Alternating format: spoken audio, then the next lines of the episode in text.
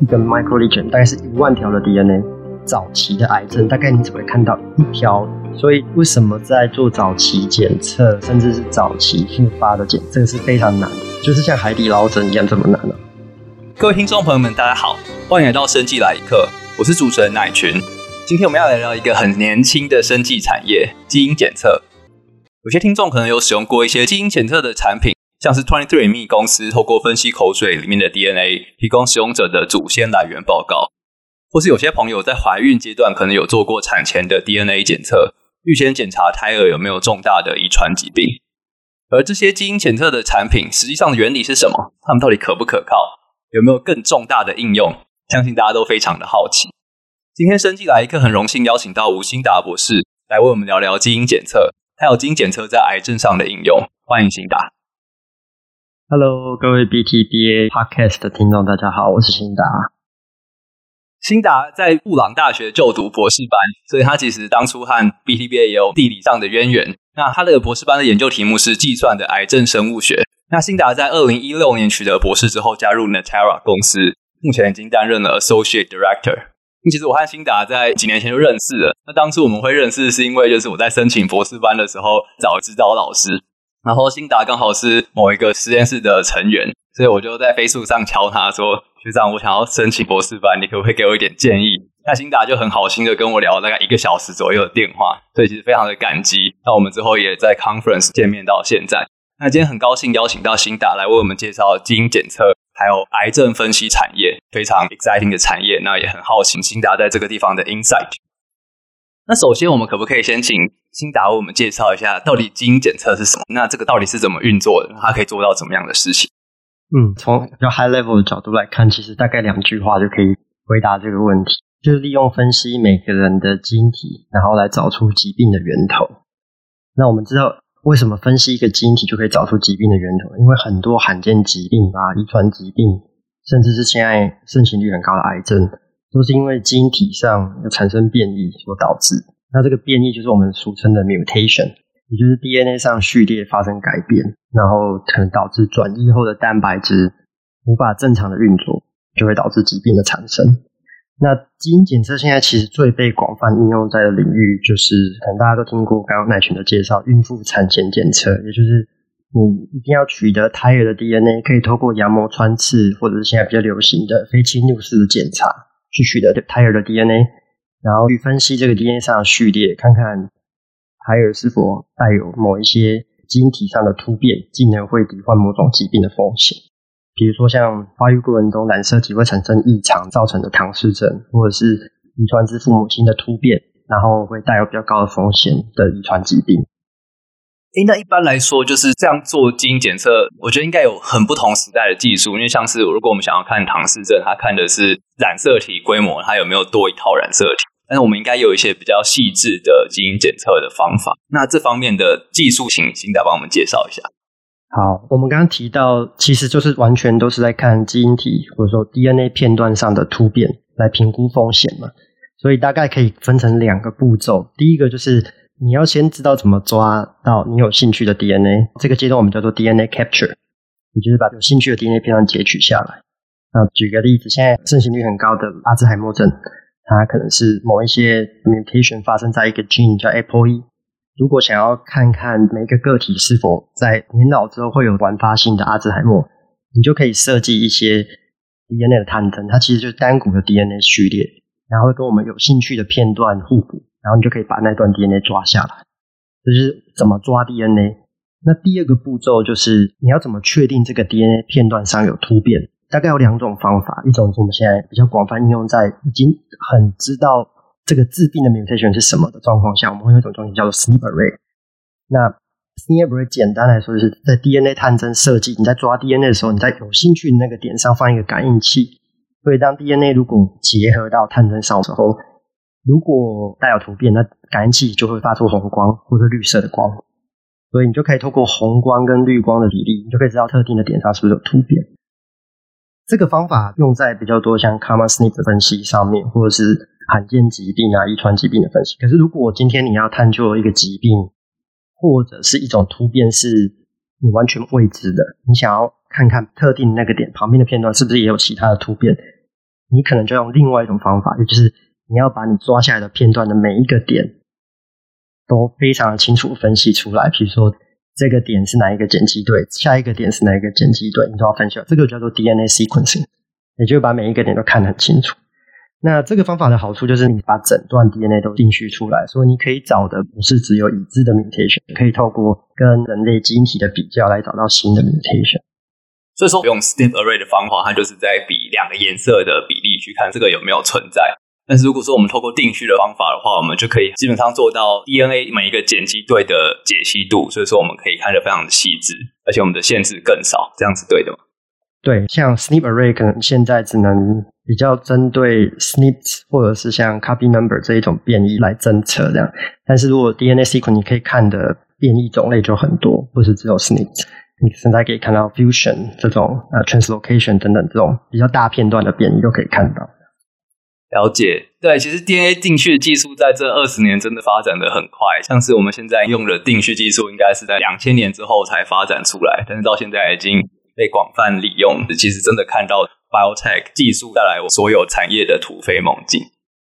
对，其实有一个很好的例子啊，就是呃，现在还疫情期间嘛，所以大家会看那个记者会。常常会看到说，哦，某一个类型的 COVID-19 病毒，它带有某一个 mutation。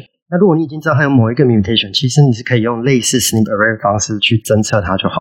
可是如果今天这个病毒一直演变，它会出现新的 mutation，都会同用同一个方法一直测试，你永远都不知道有哪些新的突变。嗯。那你就可以透过 DNA sequencing 的方法来了解说，哎，这个新进来的病毒会不会带有其他的突变？那我们就重新定义这个病毒。了解，了解。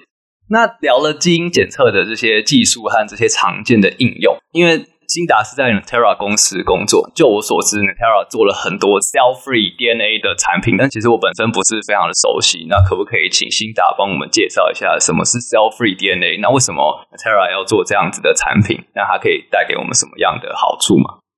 其实 cell-free DNA 跟基因检测其实是息息相关啊。刚刚基因检测说第一个步骤就是要取得 DNA 嘛。那 DNA 取得的方式有很多种，像我们刚刚提到的羊膜穿刺，或者是从头发、唾液、癌细胞的组织都可以取得。那 C cfDNA cell-free DNA 其实就是从血液里面去得到 DNA。那为什么血液里面会有 DNA 呢？你可能以为是雪球的 DNA，不是，它其实是人体的细胞自然凋亡之后，这些细胞里面的 DNA 就会被分解，然后会形成很小的片段游离在。血液里面，特别是血浆 plasma 当中，一天到几分钟，或甚至几个小时之内，那个 DNA 就会消失，会被代谢掉。所以你抽一管血之后，你是有办法从血液里面去得到你的样本，就是 DNA。这只是一种方式去取得 DNA，是不是有点像是我们看说这个地方有没有动物的排遗啊或脚印啊？那我们就知道说，哎，这边可能有住黑熊之类的，可以这样类比。呃，可以，可以，可以这样类比。其实取得 DNA 方式很多，像 cfDNA 是一种非侵入式的嘛，因为只是抽血。那也有像我们熟知大肠癌的检测是从粪便里面取得 DNA，嗯哼，对。所以或者是像现在膀胱癌的检测，你甚至可以从尿液里面去得到 DNA。取得 DNA 的方式有很多，那这只是其中一种。然后这种方式取 DNA 是比较非侵入式的，所以在之后就衍生蛮多非侵入式的应用，跟现有侵入式的方式相比的话。那我想，非侵入式应该在应用上有非常多的方便性，因为我们可能可以自己在家里做，或是我们去很简单的抽血就可以检查。那我们就不需要每一次我们做一次检查，我们就要开刀，应该是会让流程变得简化很多。对，除了简化之外，还有风险也降低很多。譬如说，产前检测做羊膜穿刺是有它的风险的。那现在其中一个应用就是产前检测嘛。刚刚说 CFDN 就是来自于身体里面的细胞，所以胎儿的细胞也会凋亡，cell-free DNA 也会进到妈妈的血液里面去。透过抽妈妈的血，就可以从血液里面去分析 DNA 是来自妈妈或是来自胎儿，然后去算一个妈妈跟胎儿 DNA 的比率，然后来分析唐氏症的几率啦，或者是一些罕见疾病的几率，或者是遗传疾病的几率这样。基本上就是有点像是更低风险的产前检查，这样吗？对，而且非侵入式产前检测，一开始可能个 sensitivity 会比较低。嗯。哦，那现在其实这个方法现在应用应用的非常成熟。你想台湾也有类似的公司在做这些事情，这这些都已经是非常成熟的产品，在胎儿检测上面。对，我想孕妇可能做一些产前检查应该是蛮紧张的，但如果可以让风险更低的话，我想大家都会很有兴趣来使用这样子的产品。对，那还有其他的应用啊，这边再举一个应用好了。我觉得这个应用，我个人觉得蛮有趣的，也是最近比较新的领域，也就是器官移植之后，我们会常常强调移植的器官是不是还是健康的状态啊？因为器官移植之后会有排斥的现象，一开始可能没有什么排斥现象的时候。所有的方选都很 OK，可是时间久了，开始排斥现象产生的时候，会产生发炎的现象。移植进去的器官，它会放出很多的 DNA，也就是你有机会在血液里面看到移植进来器官，也就是 donor 的 DNA。如果当这个现象产生的时候，其实就代表器官已经开始呃不适合了哦，可能在一年或两年后就需要重新移植一个新的器官。那如果你可以在一两年前就发现排斥现象产生，你可以提早排下一个器官，这对比如说肾脏疾病患者其实是非常有帮助的。这是现在也算是一个蛮新的应用。对，我想这些器官移植应该是要排相当的久的一个时间，所以如果可以提早发现的话，那其实我们整个的流程就会更顺利。那我们这边聊到了器官移植还有产前检查的应用。那其实我相信 Natera 有一个主力的部门，也就是欣达。这从博士班到工作期间，应该都是在专注的一个部分，就是癌症相关的检测。因为像我自己也有亲人因为癌症过世，所以其实癌症是一个影响大家很大的一个疾病。那我们如果说可以提早发现癌症，可能半年、一年甚至更早的话，那其实对病人的这个健康都有。非常显著的提升。那我很好奇，在这些 Natera 或是这类的基因检测的公司是怎么做到癌症的基因检测？那我们目前可以做到哪些层面的检查？癌症检测其实也已经是一个嗯很长久的发展历程。从一开始侵入式，比如说大肠癌会有这个大肠镜的检查，这也算是一种癌症检测啦，只是它是侵入式的。嗯那非侵入式其实这几年慢慢已经开始发展的越来越广，那应用的范围越来越多。像刚刚提到大肠癌的检测，从粪便的潜血啊，甚至里面会带有大肠壁的 DNA 细胞的 DNA。那你可以，你甚至可以，你既然你可以取得 DNA，就可以分析说这个 DNA 上有没有带有可能导致大肠癌的突变，然后进而来推测这个风险。那 Natera 做的方式就是从另外一个角度来看，也就是从 cfDNA 来看。呃，一般的细胞死亡，DNA 会流入，呃，会进入了血液。同样的，癌细胞死亡之后也会一样，它也会进入血液。那我们把这种 DNA 叫做 ctDNA，它跟 cfDNA 的差别就是，它的 DNA 是来自于癌细胞，而不是来自于正常的细胞。那我们就可以透过这个方式来决定说，这个病人啊，可以有很多应用啦，你可以做早期的检测。或者是甚至呃药物治疗的选择，或者是术后的照护都可以应用。了解。那其实我们刚刚讲了，就是名词上我们有用 ctDNA 跟 cfDNA，一个是正常的细胞，一个是癌细胞。那它们像吗？还是其实我们有一些神奇的技术可以区分说，哎，这个细胞我们看到这段 DNA，它可能是来自一个癌组织。那个另外这个其他可能是我们一般看到比较短片段的流动的 cfDNA，我们可以区分吗？对，这这是个好问题，就是 DNA 不会告诉你说我是来自癌细胞或来自正常细胞了，所以你要一个标签去认这个 DNA 可能是来自癌细胞或者来自于正常细胞。那其实这个就要牵扯到癌症怎么发生的，为什么它会有一些特别的 marker 是你可以用来辨识癌细胞。那我大概讲一下癌症是怎么造成的。好了，癌细胞其实是从 somatic mutation 所造成，它其实不是。啊，我们一般遗传所谓的 germline 所造成，我大概解释一下啊，germline mutation 其实就是你你的你遗传自爸爸妈妈的突变。那这个突变因为是从生殖细胞遗传到你的个体，所以它有一个特性，就是个体上的每一个细胞都会带有这一些突变。这个我们把它叫做 germline mutation。嗯哼。那另外一种 mutation 叫 somatic mutation，它就是所谓发生在体细胞里面的突变。嗯哼。那这个突变是当你成为胎儿。然后慢慢长大，这个过程中每一个阶段，它都会持续的累积在不同的细胞、不同的组织。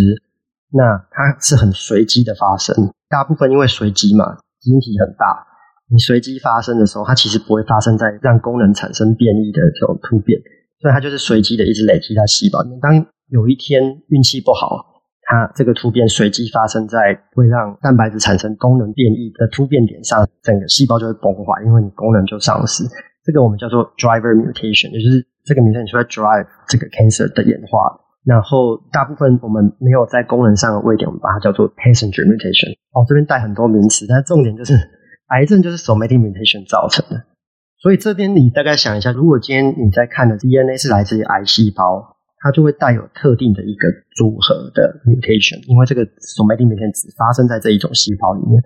那 germline 也就是来自其他细胞的，或者是来自癌细胞，它会带有同一群的 mutation，是叫做 germline。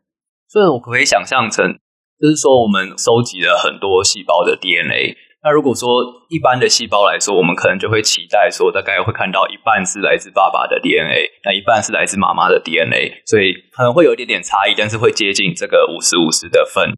但是如果说是这个 somatic 的 mutation 的话，那因为它可能只是占了一小部分，或者它有一些不同的演化流程，所以我们可能看到的比例就会不太像是这样子二分之一的比例，它可能会很低。但是问题是，这些就是很重要的癌症的 DNA 是这样子。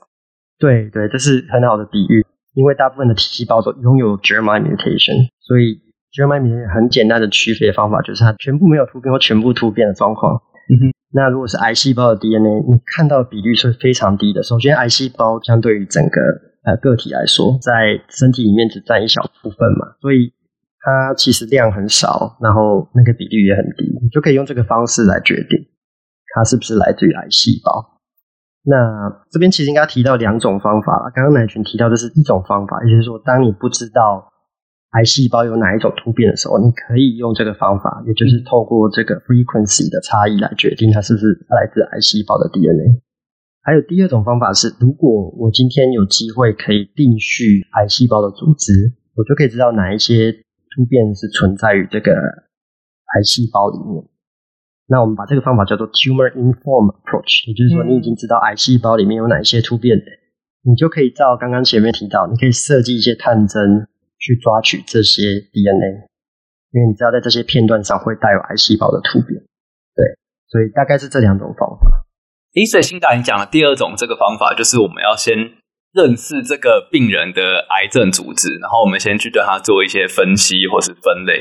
然后我们再看这个病人的癌症特有的特征，我们再针对这个东西去设计方法，然后去找说，就是因为我们不可能每次都去拿到他的癌细胞的切片，但是我们可以抽血，那抽血里面就是会有带有这些很独特的特征的小片段，那我们还是可以对他做这个癌症的分析，是这样子吗？对，可以透过抽血，或者是透过手术后的组织切片，或者是可以做所谓的 biopsy，像乳癌，你可以用。啊，biopsy 的方式去取得这些 sample 的，所以先知道有哪些 mutation，你再设计探针去探查的。那这应用方向就不太一样，等下后面可以稍微聊一下。了解了解。那我们讲到这个探针的部分，欣达可不可以跟我们稍微介绍一下？比如说，我平常我抽一管血，我抽到很多这个人类的血液里面的细胞，那我们大概会有多少比例是来自癌症呢？如果说是一个病人的话，嗯、就是像海底捞针一样这么难呢？大概。如果你抽一管血，一个 microlesion 大概是一万条的 DNA，只会有一条是来自于 tumor。早期的癌症，大概你只会看到一条 DNA 是来自于癌症，这是非常的小，所以这个比例很低。所以为什么在做早期检测，甚至是早期复发的检测，是非常难的？因为你可以想象，这个比例大概是，如果算 frequency，大概是零点零一 percent，万分之一嘛。那这个比例大概接近什么？其实基本上是接近现有市场上所有定序的精准度的极限。嗯哼，也就是现在的定序机器会产生出来的 error 大概就是这么高。那这样其实很难区分诶，因为你的这个 signal to noise ratio 已经看不太出来，你变成很容易猜错，会不会这样？会，所以这这边必须要有一些方法来辅助这个检测啊，譬如说呃。一个方法是，你可以定很深很深，你可以定到十万条或是五十万条来协助你判读。可是你一样会问说，哎，定这么深，error 还是会这么深吗？还是会这么多？所以你可能就要去做一些 modeling 的方式，就是说你要知道某一个点上它是不是特别容易产生 error。这个会我们把它俗称叫做 build 一个叫做 background error model，然后你就可以透过跟 observation 跟 error model 上面的差异来决定说。这是不是一个突变？然后也有现在比较流行的是用一些 unique molecular identifier，像 barcode 这种东西，去了解说这是不是来自 sequence error 的方法。所以有很多方法可以克服啦，只是说。这的确是个难题，没有那么容易解决。他可能就是帮你猜的好一点，这样吗？就是还是很难预测。对，但你比较有信心的决定说，这是不是一个 mutation，还是 sequence error？我相信像是 Natera 或是一些做癌症研究或是癌症分析的公司或是研究机构，应该会有很大量的癌症资料库。那你们会不会去查一些资料库里面的 data，然后说一些点位就是特别容易发生癌症相关的突变等等？其实这就是另外一个方法了，我们叫做 tumor naive，你是透过大资料的收集，然后你可以知道哪一些位点它特别容易有功能上的改变，就是所谓的 driver mutation 的聚集，我们叫 hotspot。嗯，那如果你可以透过大资料，比如说透过一万个癌症病人都是大肠癌病人。的定序，然后你会发现说这边有一个热点，特别容易产生突变，你就可以针对那一个片段去做一个 DNA 片段的夹取嘛，那你就可以判定有没有突变。其实这个跟刚刚提到的方法很像是定做西装跟一般西装的例子嘛。如果今天做一个研究，然后发现啊，大部分人的身形都是怎么样，我就可以定说我的 size S 大概是什么 size，X、uh, XL 大概是什么 size，那大家都可以来买来穿。那如果是你去做定制西装，其实就不一样，就是量身打造，就像。我们刚刚提到 tumor inform，你每一个你想要看的 signal 都是个人化才有的。现在目前大概有这两种方法来对癌症的 DNA 或突变进行检测。那我们现在其实有这些检测的方法，我们可以拿到我们所谓的 ctDNA，然后我们有一些统计的方法，可以稍微去辨识说，哎，他们是不是真的来自癌症，还是它只是一般的 cfDNA，或是它其实就是 noise。那我们有这些技术之后，可以对癌症做怎么样的检测，让我们的病人可以有更好的照顾？对，如果要我来区分，现在大概分三块领域：癌症病人的早期、中期跟晚期这三个部分。早期当然就是，如果我们可以越早发现，治愈率是越高的。所以第一个应用就是早期癌症检测，我们把它叫做 cancer screening。嗯啊，也就是在可能有。一些 symptom 一些迹象产生的时候，比如说你大便有潜血，那你就可以来做这个 screening 的检测，或者是有一些疾病，有一些癌症是你可以四十五岁以后每年都做一次的这种 screening，这叫做早期癌症检测。也就是说，可以用刚刚那个大数据的方法 tumor naive approach，就你不知道癌细胞状况下，你设计一个 panel，然后你每年都去看说，哎，我有没有 mutation 落在这个 panel 里面。那如果有可能，风险就比较高，可能就要进行更进一步的检测，譬如说 CT scan 啊，或者是呃其他一些蛋白质 marker 的检测的。然后第二种应用比较像是说，如果已经知道得了癌症，那你想要看看说你的癌细胞里面的是不是有某一些 mutation 是可以让你用某一种药物来治疗，嗯哼，也就是标靶药物，嗯啊，像肺癌如果有带有 EGFR 这个 mutation 的话，呃，标靶药物的治疗效果是非常好的。所以在这个阶段，就是比较像是呃，透过 ctDNA 或透过癌细胞切片的定序来了解你体内有哪些突变，然后就可以设计不同的治疗方法。哎，那这个地方我们一般会用 ctDNA 还是会用直接做切片的方式？我想差别应该在于拿到癌细胞的浓度应该差蛮多的。对，都可以。现在据我所知，有两个公司做的方式是不同的，一种是透过癌细胞组织去取得这个突变，另外一个是透过 ctDNA 的方式去取得。那因为如果已经确诊的话，其实 ctDNA 浓度是够高的哦，是，是可以让你做到这些 profiling。了解，而且是不是有些地方可能比较难做切片？对，如果有一些地方切片不好取得，不需要进行手术的癌症，你可能就不需要通过侵入的方式去取得，你可以通过 ctDNA 就可以知道。那其实就给大家很多不同的选项，也给医疗人员很多不同的武器可以去来检测。对，其实这个我觉得受惠最大的就是医生跟病人，他们有很多不同的工具，然后。现在可以提供的数据都是很精准的，已经不是像以前非常模糊，医生也没办法判读这样。对，然后再提到最后一个好了，就是在术后或者是治疗之后的照护。这个阶段的病人其实最需要知道的就是我是不是 cancer free，癌症已经完全从我体内消失了，或者是如果复发了，如果可以早一点知道复发，我是不是可以改变治疗方式？这个就是现在呃，其实也是我现在自己在做的一个产品。那传统的方式其实就是术后或者是治疗后，你都是透过 CT scan 来检查。那 sensitivity 没有那么高，通常看到的时候可能都太慢了，因为都已经是复发的状态。那这方这边的方法其实也是一样，就是透过 ctDNA，然后我们用的方法是 tumor informed approach，就是我们会在手术或诊断的当下取得一个特定的十六个 mutation，我们把它称作十六个 biomarker。我们决定用这十六个 biomarker 去追踪 ctDNA 的浓度，那进而让病人知道说，哦，这是 cancer free 还是 cancer relapse。那这个方法强在哪里呢？强在它其实可以比现在的 CT scan 大概平均早看到 cancer relapse 大概早一年。哇！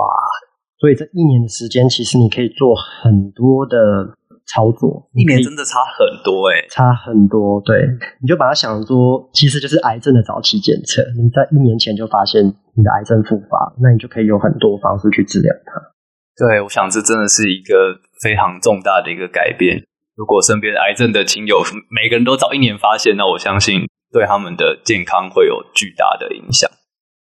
对，而且心理压力也会差很多。如果你一直监测你的。癌细胞的状况，你可以持续的提供。你说现在是 cancer free，现在是 cancer free。我觉得那个整个心理状态跟整个身边的人的心理状态都会差很多，帮助很大，真的。哎，是我们这边可不可以小结一下？因为我们现在有很好的分析 ctDNA 的方法，一来是我们可以拿到这样子的 DNA，二来是我们可以对它做非常高解析度的分析。所以说，我们可以透过。这种比较间接的看血液里面 DNA 的方式来了解我们的健康情况。那最主要的应用目前是在癌症上。那它可以比其他的传统的方法，让你更早监测自己的癌症状况。而且，譬如说，它不会等到癌症已经变得很大之后才会发现。对，这个是这很好的总结。其他其实基本上就是提供更方便的监测，然后或者是更早的发现，或者是药物的治疗这三个方面。现在应用，我觉得非常的成熟。嗯，那刚刚欣达有提到，其实我们在定制癌症治疗后的照护的产品，我们是选十六个突变点来做分析嘛。这边我们想和新达聊一下，这个十六个我们是怎么挑出来的？嗯，这其实蛮有趣的，这个牵扯到我们怎么做的，所以呃也不能讲太多，但是我可以大概讲一下概念。其实癌症它是有演化的过程。这是有一个理论说，癌细胞一开始是突变发生在只有一两个细胞，我们把它叫做 founder cell，也就是这些细胞会带有一开始产生的突变。那因为细胞会分裂嘛，然后持续的累积其他的突变，所以你就可以想象到最后的状况，就是在某一个时间点，它其实每一个细胞应该都带有原本一开始有的那一些突变。所以如果你今天设计的这些 mutation 是存在越早期演化的历史里面，那你其实被侦测的机会就越高。嗯，一方面它存在所有的癌细胞，它的比例是最多的；二方面，如果你有进行治疗的话，你可能有一些癌细胞会死掉，可是存留下来的癌细胞还是会有那一些 mutation。嗯哼，也就是为什么我们在做过很多 case study 里面，发现病人已经癌细胞都转移了，他还是可以用原本那十六个 mutation 去做追踪，还是追踪得到。因为转移，它可能还是同样一批突变的特征，它只是换了器官这样子吗？对对，没错，它只是癌细胞进入血液，然后流到别的地方，或淋巴系统，然后流到别的地方去。所以这大概是那个概念。那其实我们刚刚提到的这个用寻找这种比较早期的癌症演化的方法去 prioritize，我们要优先检测癌症的变异。那其实这个就是看到很多统计的方法在这个地方的应用，像是辛达刚刚讲到的胎儿和母亲的 DNA 的区分，或是一般的癌细胞和普通细胞的区分，那我们都用到很多资讯科技的方法。那可不可以我们来聊一下，就是资讯科技在这几年怎么在生物领域上被广泛应用的？嗯，这可能要先提到什么是生物资讯啊。其实这个定义蛮简单的，就是。我们想要透过不同于传统的方式去解决生物的问题。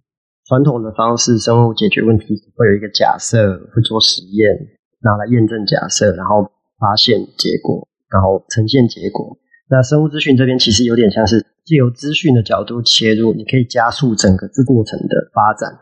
比如说，当你产生实验结果之后，可能你要从中去理出一个头绪，其实没有那么简单。可是资讯在这个时候就可以介入。来帮助生物学家回答一些问题。那可不可以给我们一些这样子的生物资讯的例子？其实这个其实可以谈到一点点历史啦。如果听众是学生物资讯的，应该第一个学到的例子就是序列上的比对。因为当 DNA 序列被定出来之后，很多人都想知道说，哎，我这个 DNA 序列可否跟另外一个 DNA 序列来比对？那它们相似度有多高？这个其实在资讯上其实已经是一个很古老的问题了。这个是第一个应用，也就是说每个人学的都是这样。第一个就是我们所谓的 Smith-Waterman 序列式的比对方法。那这是其中一个我刚刚提到的，你用用一些演算法或用统计方法，然后你可以有效率的去解决生物上的问题。以前可能啊，如果要做序列比对，你可能就拿一张纸，然后把序列写下来，然后去做比对嘛。现在不用，就有一些新的方法，或者是说提到另外一个应用是，知道这近几年刚刚提到这个 high throughput sequencing，就是次世代定序，嗯哼，产生这么多的序列资料，那你要怎么去整合它？或者去怎么去分析它都是很重要的。那么多数据怎么分析是一个是一个问题。这么多资料怎么储存，这也是一种生物资讯的问题。嗯，你怎么去压缩资料，让你可以更有效率的储存？或者是这么大的资料，你怎么去做运算？这个也是一种生物资讯的问题。所以，当大资料被产生之后，其实随之而来的就是资讯可以介入的部分就越来越多。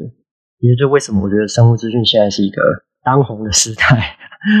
我想在这个基因体学的部分，真的很多是看次世代或是高通量定序有关系，因为我们可以真的过一两天，我们就可以拿到非常大量的这种 DNA 的序列的资料。那我们已经不可能去人眼分析几千万条的的序列，去告诉你说这个序列它到底有什么样的特征。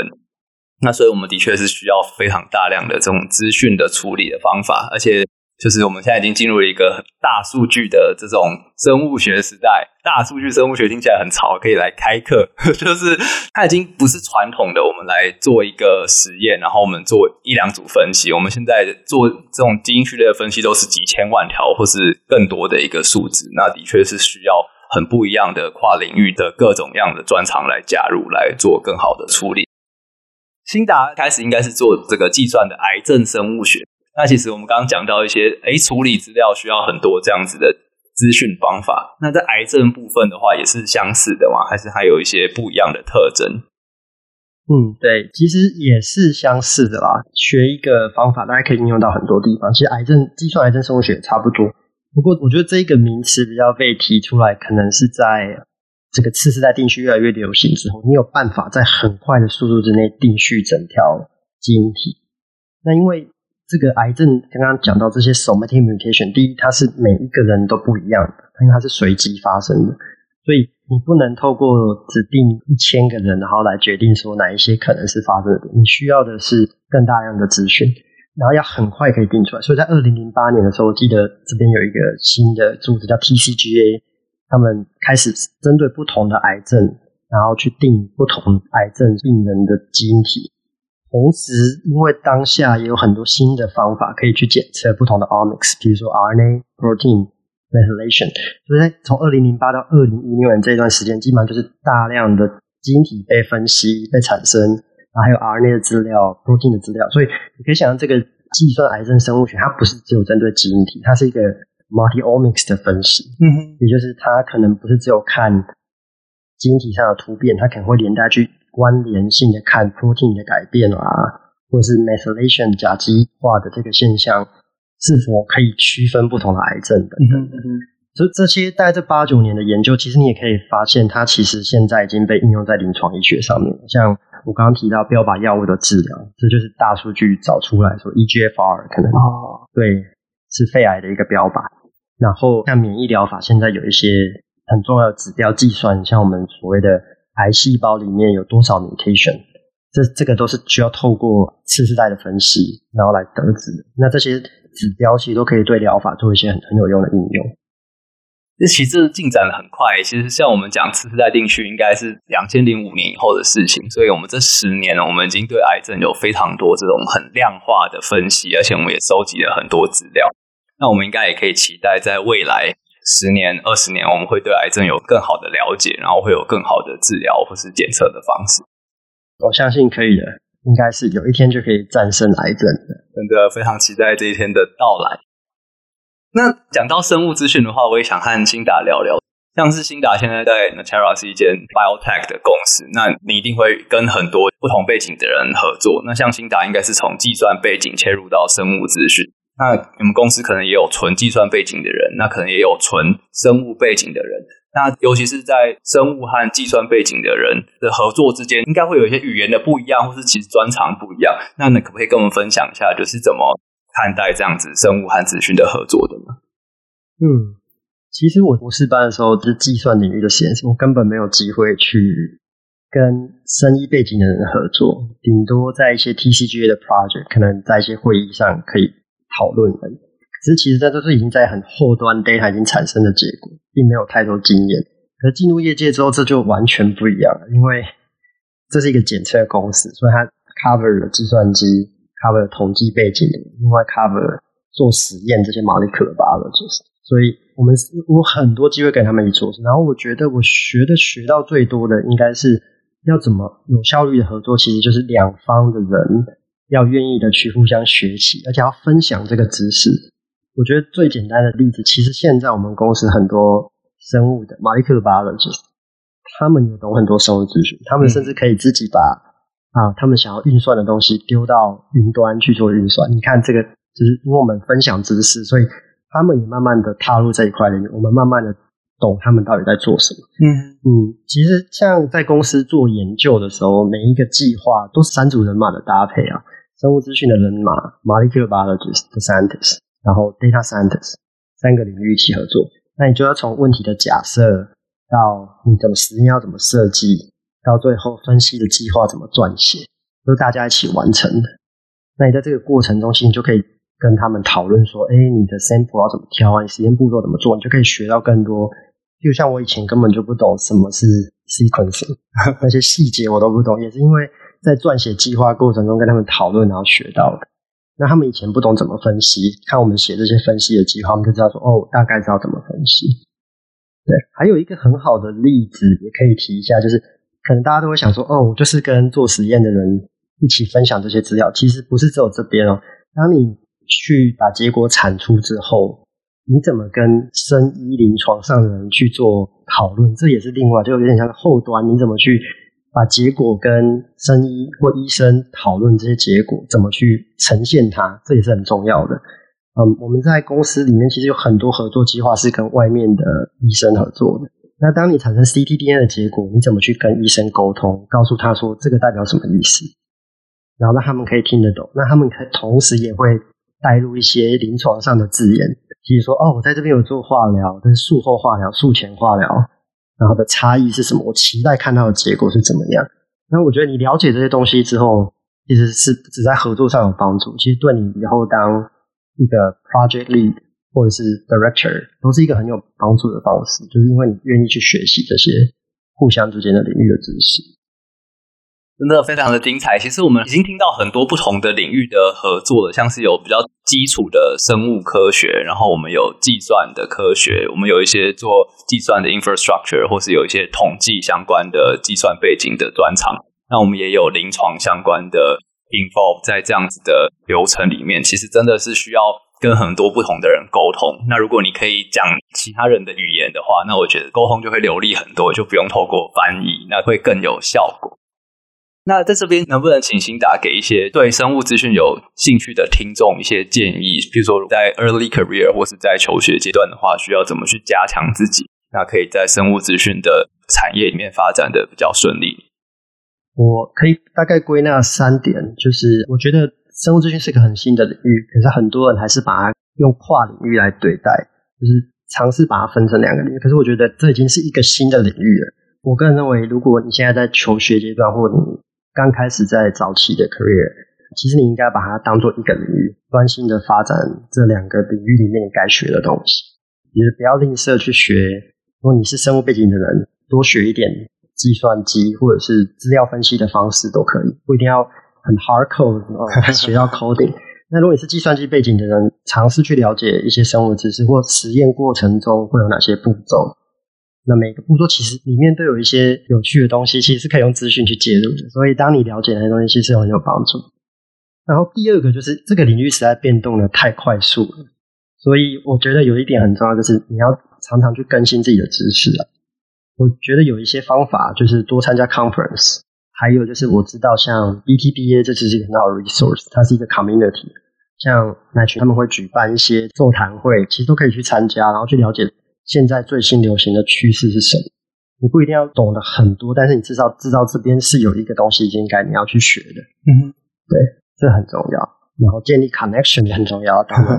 对的。然后第三个，我觉得有一点违背前面两个讲的，就是去接触新领域。我一直觉得，其实专注在一个技术或一个专业领域的学习就好了。比如说，假设你在博士班的研究是做 variant calling，或者是做呃 sequence alignment，你其实不用太介意说，哦，你怕这些领域之后进入业界没有帮助。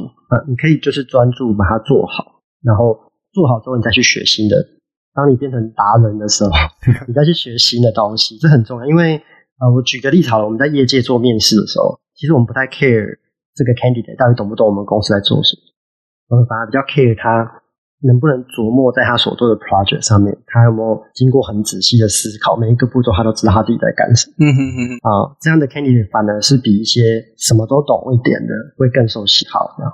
所以其实的确，第一点跟第三点有点不好分哈。可不可以想成我们鼓励听众在自己的专业上看得很深，但是同时又保留一点好奇心，不要去限制自己说：“哎，我是资讯背景的，我就完全看到 biology 就跳过，说啊，这是类的事。那如果是 biology 背景的，我还是了解一下，说：哎，我们做资讯处理、做资讯分析的人，他们大概会怎么看？但是可能我们时间是有限的，我们应该没有办法。”学两百个 percent 的专业，但是我们至少可以了解，那就可以沟通，那就可以在这样子很多元的领域里面合作。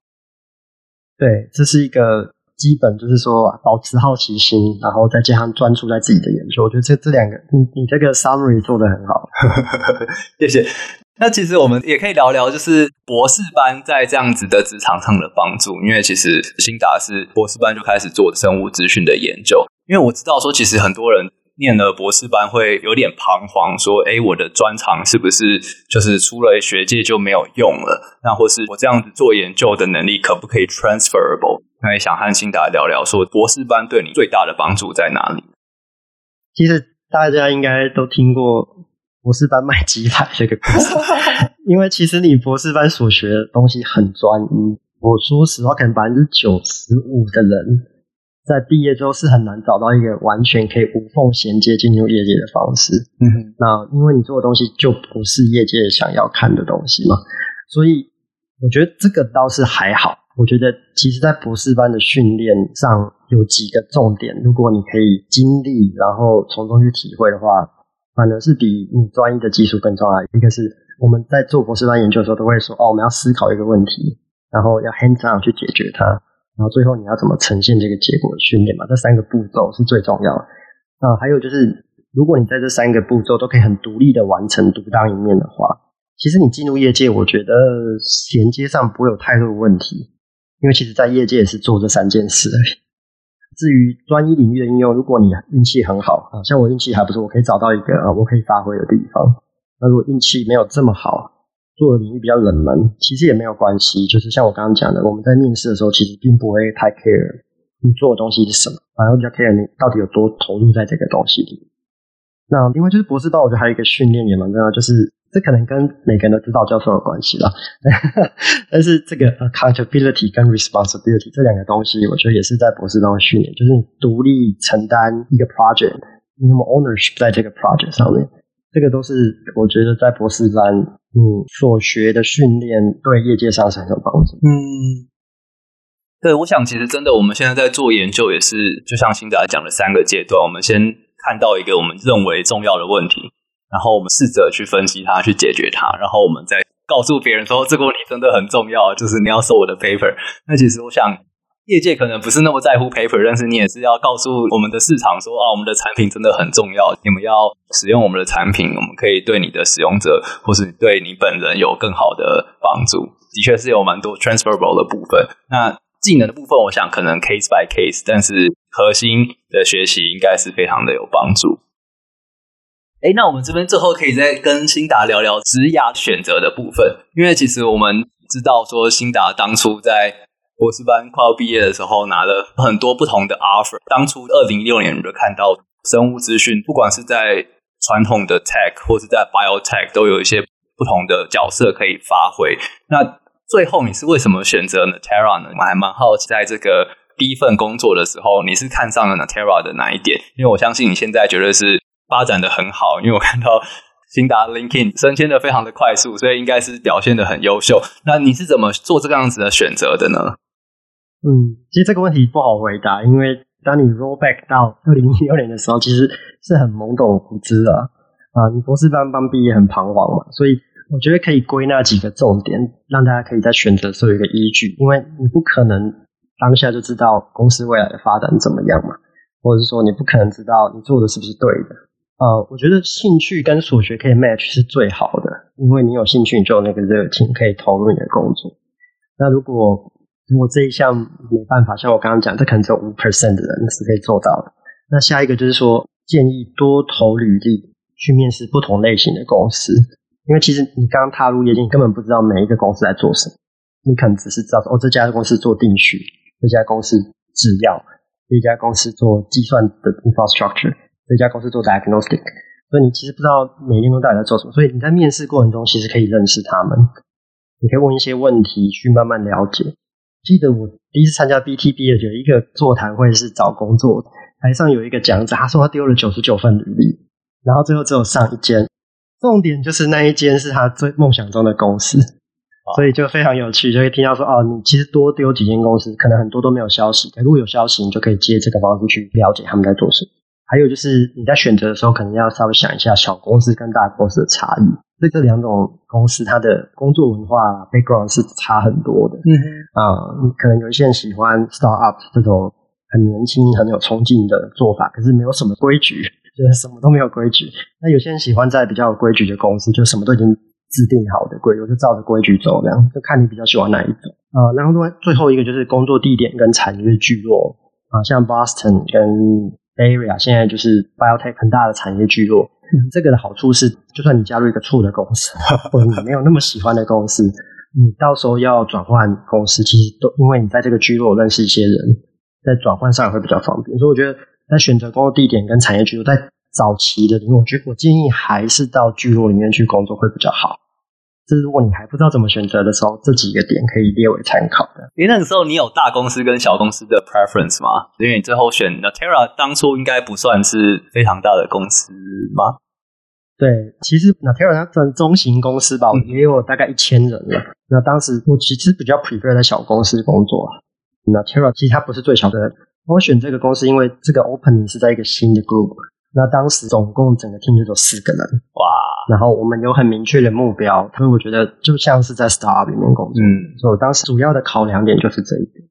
如果给你 offer 的组有对你有一个明显的栽培的计划，然后他们组有一个很明显的发展的目标，那是不是对你在愿意接受这个 offer 上有很大的帮助？对，我觉得 hiring manager 很重要。我觉得他是一个 leader，如果他不知道自己要干什么。然后我又很懵懂无知的情况下，我觉得我进去只会乱七八糟。所以其实我当时选择 offer 的时候，我其实跟每一个 offer 的 hiring manager 都谈了大概至少两次的电话。就算他们不让我跟他谈，我还是扒着那个人 那个 HR 说：“哎，可不可以让我跟他谈的？”然后所以每一个 hiring manager 跟我谈过至少两次，我再从中做一个决定的。了解。那其实我觉得和 manager 你也是未来的同事，虽然说他是你的主管，但是你们就基本上就是一个合作的关系，所以其实你跟他的风格是接近的。那他对你有一些规划是符合你的期待的话，那应该会让我们在业界工作的时候心情比较好，也很容易做得比较好。对，个性上的 match 很重要，就像你讲的，其实在这个对谈中不是只有方向，有时候你会觉得对谈的时候就是不 match，你知道吗？所以这个 match 很重要的，聊不起来。对。那兴达其实现在也是主管，想要请，因为兴达一开始加入 Ntera 是担任生物资讯的工程师，那现在已经是一个主管。那其实我想这个角色转换应该是差蛮多的，比较工程科学的角色到需要带人。那想和兴达聊聊这样子的角色转换。如果说我们是一个比较基层的 Junior 的员工的话，我们要怎么把事情做好，才有机会更好的被升迁？那如果我们是主管的话，我们会怎么看待做管理的员工？嗯。我其实还是把刚刚那三个念博士班受到的训练三个拿回来放在这边讲，因为我觉得这是一个很好的一个 layout。你在业界、学界其实都在做同样的问题。今天比如上一个新的 project，或者是有一些新的 troubleshooting 的问题，你都是要先思考这个问题怎么解决，或者说你要去理解这个问题。然后第二个步骤就是你 hands on 去解决它，然后第三个步骤是你怎么呈现你的结果，嗯，对不对？那其实，在刚加入公司的时候，你是一个 junior 的角色，为什么 hiring manager 很重要？主管可以在这个时候，因为你是 junior，并没有办法去很广泛的看整个问题，所以他怎么去帮你把题目设定好，或者说你要解决问题的范围设定好，这很重要。所以在这个时候，其实你可以很专注的练习。实作能力，比如说你如果原本没有这个 skill set，你在这个时候就是好好的练习你的实作能力。然后久了之后，你慢慢会发现说，从中你会知道说，哎，怎么去看一个问题，就开始渐渐的介入到思考问题这边。然后你常常看一些 senior 在做 presentation，知道怎么做结果的呈现，才是让大家可以懂。其实，在业界跟在学界做结果呈现是有非常不一样的 style 的。所以当久了之后，你就会慢慢晋升到 senior，因为你每一个面向你都可以做得不错。当这个情形发生的时候，大概你的 manager 就会开始考虑把你带升上去做 manager。那做 manager 就更不一样了，就是你还是在解决这三个问题，只是你比较是从 guiding 或 coaching 的角度来解决这些问题。因为你不能什么都还是 hands on 嘛，你要把你 hands on 的比例降低，让下面的人可以去做。那你就要去站在这个角度去解决问题。然后另外做 manager 还有一个有趣的东西是，你其实还要处理人跟人之间的问题，不是只有一个 project 人。啊，你要去关心你的下面的人的心情啊，做一个好的 mentor 啊，嗯，然后另外还有 project 跟 project 之间的沟通。我常常在公司跟同一个 level 的 manager 聊天，都大家都觉得说，哦，其实做 manager 在这个 middle level 是最累的，因为你就像是一个枢纽嘛，所有东西都会通过你，嗯哼，从下到上，从上到下，所以你要面对的不是只有下面的，你还要面对上面的人，然后横向你要面对不同 project 之间的问题。然后怎么去做 resource 的分配？对，你老板有任务交代给你，然后你要把它分配给你下面的人，然后你又要跟其他部门有一些合作竞争的关系。对，然后 resource 的 planning 啊，这些都很重要。对，是一个很辛苦的位置。金达刚刚讲到，其实我自己很好奇，就是你讲到学界跟业界 presentation 的 style 很不一样，可不可以再帮我们多讲一点？可以可以，这个其实我当时在 Pfizer intern 的时候就有发现这个问题，我就发现其实因为业界我不知道是这个文化的差异还是怎么样，在学界你在做一个 presentation 的时候，你可以慢慢把你的故事讲得很清楚，然后再带入结果。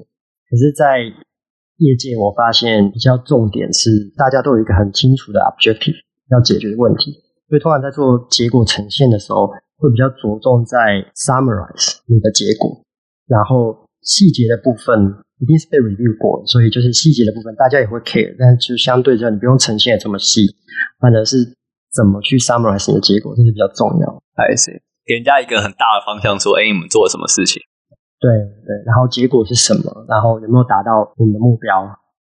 那我们可不可以给有一些刚进入职场的听众一些建议？我要怎么在这样子的领域表现的比较好？这个问题其实不简单哦。其实每个人会有不同需要去做的部分啊。然后我觉得有几个通则，大家可以参考一下。第一个就是永远都比别人多想一步，不是多做一点事哦。后来发现这非常有帮助的原因，是因为当我被 promote 到 associate director 之后，我在加入这些高层的主管会议的时候，他们会去想办法看谁已经多做一步、多想一步了，然后把那一个人当做。在比如说，在六个月的时间，把它当做已经到下一个 level 了，你就 assign 给他的 project，assign 给他的 test 都已经到达下一个 level。如果他这六个月可以适应的很好，那他可能就会被 promote。所以这是蛮有趣的发现啊。所以我说，你比永远比别人多想一步，不是只是为了升迁啦。有时候你在 project 的运行的过程中，你多想一步，其实你甚至可以比别人看到更多东西。就不要只局限在你 scope 范畴内的东西，你可以多看一点的。这个很有趣的，因为我也听过一些别的公司有类似这样子的，可能有些是成文的，有些是不成文的规定，就是升到下一级的时候，你要先证明说你可以胜任你下一个职等的工作，才会被升迁。对，所以就像是在 shadow，你有没有可能变成这样子啊？其实你不知道，你不知道为什么，但是你可能会发现说，我在升迁前的六个月，我发现说，哎，其实我慢慢会被叫去做一些 project resourcing planning 的东西。那些东西其实原本是我主管该做的，所以为什么变成我在做？嗯哼。那原原则上就是他们想要知道你有没有这样 handle 这样事情的能力。那这样你的心态是不是也很重要？如果你的心态是说啊，这个给我一些我不该做的事情，无形之中就少了这样子的机会。对，我觉得，所以我才说，就随时保持这个。多练习这个比别人多想一步，你可能就不会这么 upset。如果在当下发生的时候，嗯，你可能会觉得说，哎呀，这个我早就想过了，所以问题没有那么严重。呀，真的。然后还有一个第二个，我觉得也可以大概提供一下，就是大家常常都说哦，要勇于表达自己的见解嘛。可我觉得这句话没有说完，因为你表达之后，你有可能表达的是错的见解，或者是完全没有价值的见解。这个时候其实重要的不是。表达表达完之后，我觉得你要去理解别人对你的看法。比如说，常常在 meeting 里面会有一些人讲一些完全不重要的话，那时候会怎么样？大家都知道会 silence，就瞬间就 silence。所以你要去理解，而不是说当你表达一个想法完之后，就觉得说，嗯，我表达的是百分之百的正确的。所以不要因为别人 silence，然后就就怕表达。所以勇于表达很重要，但是你去理解每一次你表达方法之后，别人对你的见解的看法，我觉得是最重要的。然后你可以慢慢去修正你表达的方式，或者是如果你觉得，哎，我表达是错的，我可能哪一方面没有学得很好，我回去再多看一点资料，然后我搞错了这样。所以理解别人对你在表达的时候看法，我觉得反而是最重要的。那我想问一下这一点，我觉得理解别人对你的看法，我觉得这是非常困难的一件事。你有什么小技巧可以跟大家分享？嗯，有一些方法，就是呃，通常主管会跟你参加会议嘛。那主管其实就是你最好得到 feedback 的人，你可以在 one on one 的时候问他这些问题，就是说今天的表达或者刚刚 meeting 里面的表达是不是恰当，或者是你觉得应该怎么修正？主管作为一个 mentor 或者是作为一个 coaching 的角色，他其实应该要给你一些建议，然后你就可以从中去得到修正，或者是同才之间也可以问。对，第三点我刚刚在那个博士班也有讲过，就是说 be accountable。要去 take ownership，很多 junior 的 scientist 在我的 team 里面做事会比较缺乏的一点就是 take ownership，他比较像是我今天把事情做完就做完了，啊、我不会再去想我等一下要怎么做，或者是说我不会再去找我的主管说我接下来要怎么做，他比较像是这个做完整个 project 就好像没他的事一样。可如果你真的是 take ownership，你即使不是这个 project 的 lead。可是因为你尝试去了解，你就觉得说，哎，这是我的东西啊，啊，我会尝试去了解整个 project 的范畴，那我可能可以多做一步，多想一步，嗯，或者是跟我的 manager 多讨论一点东西，或 take lead，啊，我觉得这样的训练，不管最后的结果是好的是坏的，都有帮助。你做错了也会是一种学习嘛，所以我觉得就是 take ownership，多做一点，多想一点，不管是对的或错的都去做，嗯，啊，这个除了在成长上面有帮助，我觉得在 peer review 会大加分，因为别人看到说，哦，你帮我 cover 了一些东西，或者是我可以信赖你的想法、下一步的想法等等，这些我觉得都会很大加分。嗯哼嗯哼，对，可以想象，有时候你分到一个事情，可能是三个人合作，你就把它切得很干净，就完全不会跨出去你的范围，那可能就会有一些三不管地带，没有人 take over。但是如果你是有像是新达讲的这样子。把这个 project 当自己很重要的一个工作的话，那你就会去看到更全局的部分，那就会执行的更好。嗯，没错。好的，那很谢谢，就是辛达给我们这样子的 career 的分享。那最后，其实我们想和辛达聊聊精准医疗。辛达介绍了很多的基因检测的技术，基本上已经非常的个人化。你是先 identify 这个人的癌症的特征之后，才去对他做后续的分析和检测。那其实我想，这是一个非常非常好的精准医疗的例子。那可不可以最后的时间再和欣达聊聊精准医疗？接下来我们会有给生技产业还有我们的医学产业什么样的品牌嗯，精准医疗其实这个名词已经被提出来算蛮久了啊。我觉得现在也广泛应用在不同的领域了。所谓领域是有不同的疾病，像我刚刚提到癌症，我觉得算是做得很不错的，因为它从发现、照护、治疗到药物的选择，这整个区块、整个链都已经个人化。举个例子，现在除了大家常听到免疫疗法，现在除了免疫疗法之外，还有所谓的个人化的免疫疫苗、癌症疫苗。也就是说，你甚至可以针对呃这一个病人他所带有的 mutation 去设计呃免疫疗法的标靶，然后让免疫细胞去辨认。所以这个个人化的精准医疗在癌症这一块，我觉得目前算是做的，啊，我不敢说最好，但是已经算是 cover 的很广了。这个有一个特色，就是因为癌症是每个个体之间的差异是很大的，所以可以做到这样。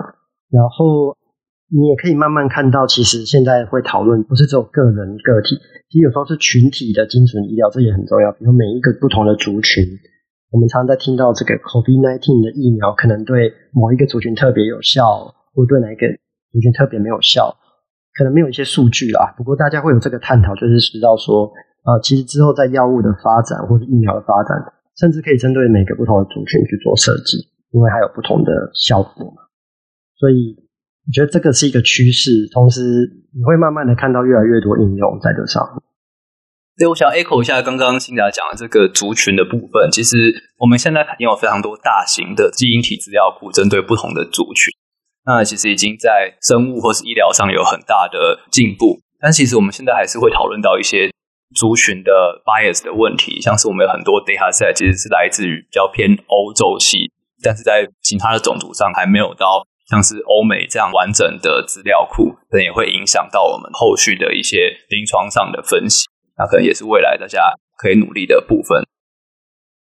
对，我很期望看到未来可能五年到十年，这个东西可以被应用在每个不同的阶段、每个不同的领域。我相信它会带来更精准对疾病的管理方式，嗯，这是很重要的。那欣达，最后最后一个问题，可以和我们聊聊你最后接下来五年的职涯规划吗？这个领域很新嘛，像我刚刚讲，我还是会想要去学一些新的东西，然后可能不是只有 ctDNA，然后我会比较想要 focus 在癌症这一块。我知道现在有很多新的技术，像我刚刚可能有稍微提到这个 methylation，或者是现在甚至有一些很酷的东西，我最近才学到，就是 tumor 的 DNA，当它这所谓 ctDNA，它其实跟 cfDNA 在 fragment 上会有差异，我们把这个这个新的领域叫做 fragmentomics。你只单看它的片段，就可以知道说它是来自 tumor 或来自正常的细胞。所以这有太多新的东西一直被发现。所以五年，未来五年，我觉得就是持续的向这些领域去学习，看能不能把它应用在更广的层面，可以帮助到病人。